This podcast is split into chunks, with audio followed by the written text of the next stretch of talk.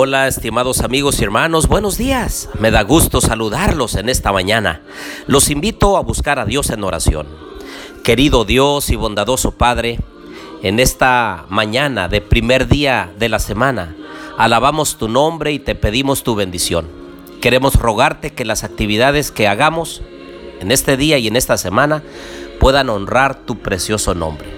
Quédate con nosotros en nuestro estudio. Ilumina nuestra mente para entender tu palabra. Lo pedimos en el nombre de Jesús. Amén. Bien, les doy la bienvenida a nuestro estudio y reflexión de Miqueas capítulo 5. Les habla su amigo Marcelo Ordóñez desde el puerto de Veracruz, México. Abran por favor su Biblia en Miqueas capítulo 5. Todo el capítulo habla acerca del reinado del libertador. Me quiero enfocar en el versículo 2. Pero tú, Belén Efrata, tan pequeña entre las familias de Judá, de ti ha de salir el que será Señor en Israel. Sus orígenes se remontan al inicio de los tiempos, a los días de la eternidad. Este es un versículo mesiánico 100% y habla acerca del Mesías, de Jesús, el libertador, el que traería paz, el redentor del mundo, que vendría un día en el futuro y nacería en Belén de Judea. Significa casa del pan, una aldea donde nació David también en el pasado.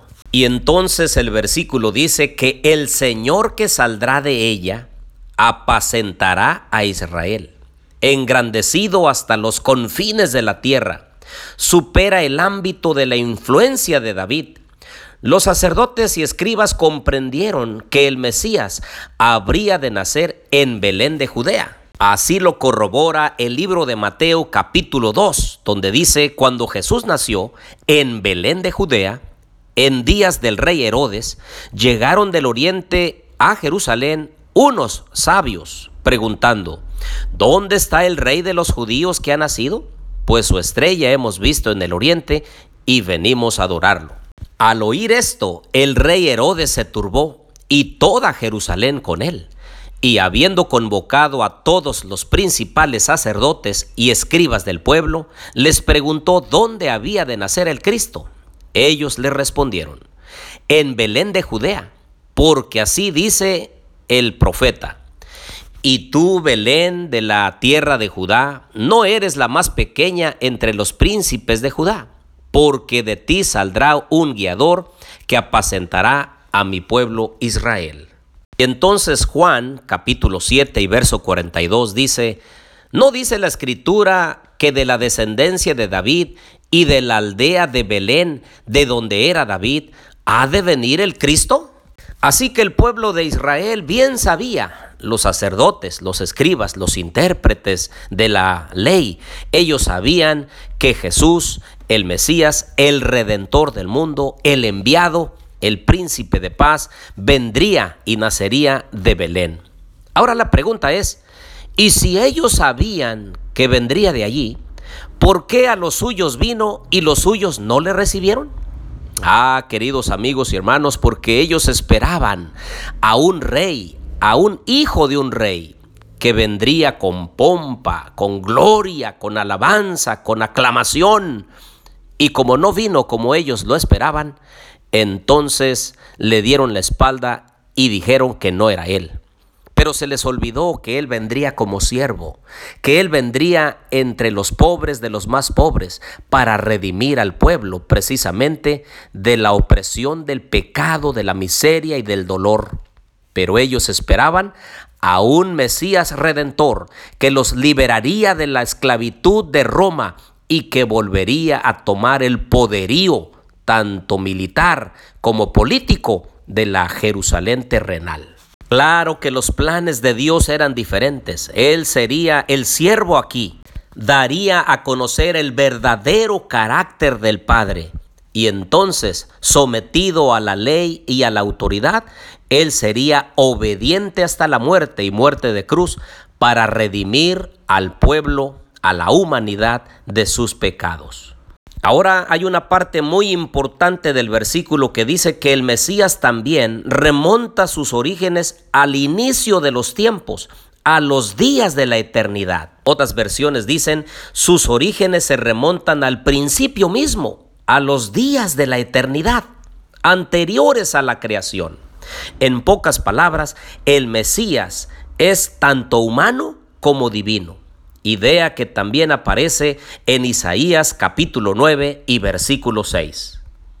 Porque niño nos es nacido, hijo nos es dado y el principado sobre su hombro. Se llamará su nombre admirable, consejero, Dios fuerte, Padre eterno, príncipe de paz. Ese es Jesús para nosotros. Es Dios mismo hecho hombre y vino a esta tierra con toda la humanidad nuestra, pero sin la tendencia a pecar. Así como cuando vino Adán y salió de las manos del Creador, así vino Jesús también, sometido a las tentaciones, pero sin tendencia a pecar. Por otro lado, vino también con toda la autoridad celestial. Él era Dios, Él era Dios y hombre al mismo tiempo. Y precisamente vino a ser sometido a las tentaciones del enemigo para que donde cayó Adán, él pudiera ganar. En donde el enemigo le ganó a Adán, al primer Adán, así el Señor le ganaría a ese enemigo que debió haber sido vencido desde el Edén. Así que con los versículos que acabamos de mencionar, decimos con contundencia que Jesús no es un ser creado. No es como un ángel, es Dios mismo. Él estuvo desde antes que fuese la creación del mundo y del universo. Él es Dios.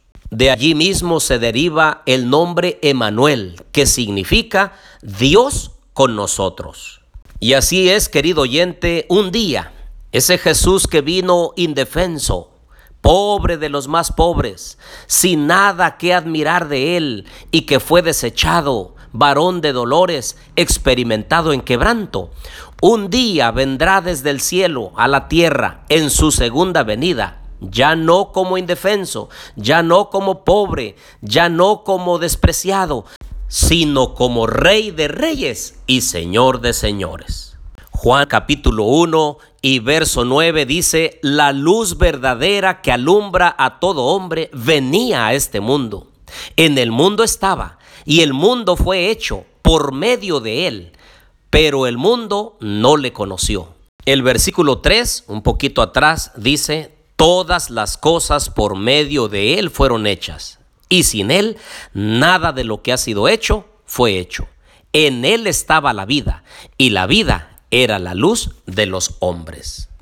Hoy confirmamos una vez más que la escritura tiene poder, que la escritura anuncia lo por venir antes de que sea hecho. Los profetas anunciaron la venida del Mesías. También los profetas han anunciado su segunda venida. El Rey de Reyes y Señor de Señores vino un día como un niño indefenso para vivir en esta tierra y para decirle al mundo que con el poder de Dios se puede vencer al enemigo.